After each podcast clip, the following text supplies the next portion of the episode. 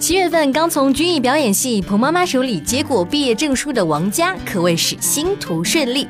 先是敲定素有“天后宫”之称的雨乐乐作为自己的经纪公司，成天后宫首位新人小鲜肉，被天后姐姐们卖力推荐，各种大戏接踵而来。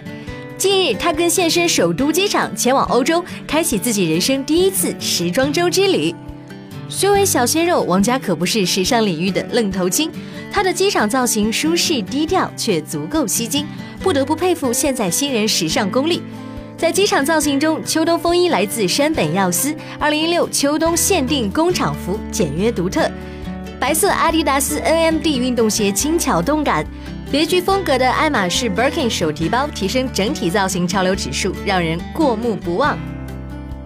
王佳笑称自己很喜欢实用的大包包。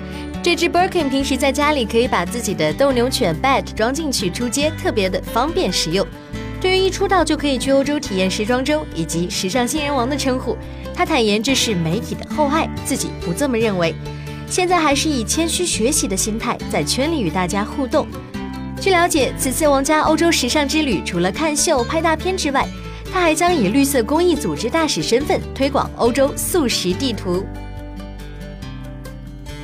本节目是由今天 FM 制作播出。